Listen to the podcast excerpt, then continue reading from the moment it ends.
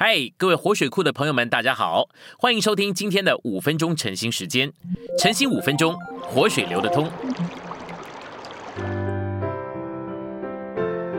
第三周周一，今天我们这一处经节是以佛所书四章十一节到十二节。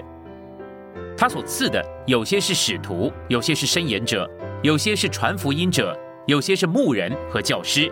为要成全圣徒，目的是为着执事的工作，为着建造基督的身体。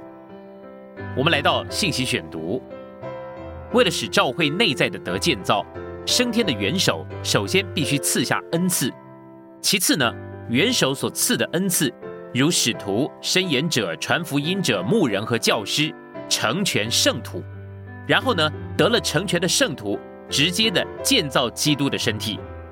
有人用主耶稣在马太十六章十八节的应许，他要建造教会来说呢，不是我们建造教会，乃是基督建造教会。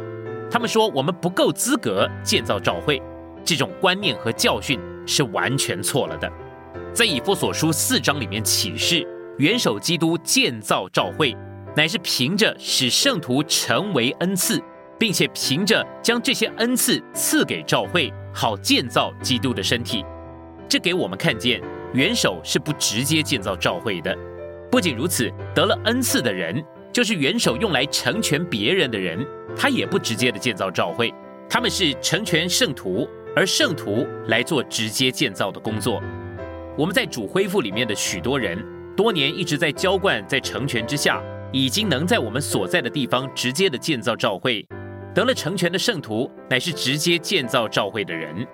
四类的恩赐是升天的元首为着特别的目的赐给他的身体的。以弗所书四章十二节里面的“成全”的希腊字，这个意思呢是装备，用功用来供应。人呢要有能力，并且够资格，在任何的工作的领域从事某项任务，就需要得到某些东西的装备或配备。使徒、申言者、传福音者以及牧人和教师赐下来。是用圣徒所需要的装备他们，借此成全他们做执事的工作。圣徒借着恩赐的成全，结果就会产生执事的工作。为着这个词，在以弗所书四章十二节里面被重复使用，而执事的工作和建造基督的身体是同位语，表示这两句是指着同样的事。成全圣徒是以建造基督的身体作为目的。简单的说。有恩赐的人赐给了身体，为了成全众肢体，使他们能够建造身体。虽然成全和执事的工作，也就是身体的建造，清楚的启示在以佛所书里面，但我们在今天的基督徒当中看不见这些事。遗憾的是，我们的教会生活在这些事上也有不少的缺陷。基督给身体的恩赐，有些呢是使徒，另外有些呢是伸言者。传福音者或者牧人和教师，使徒是奉差遣的人，传福音者是传扬福音拯救罪人，把他们带到三一神里，并且使他们成为基督身体的众肢体。而牧人和教师呢，则继续传福音者所开始的工作，来照顾出信者，使他们长大。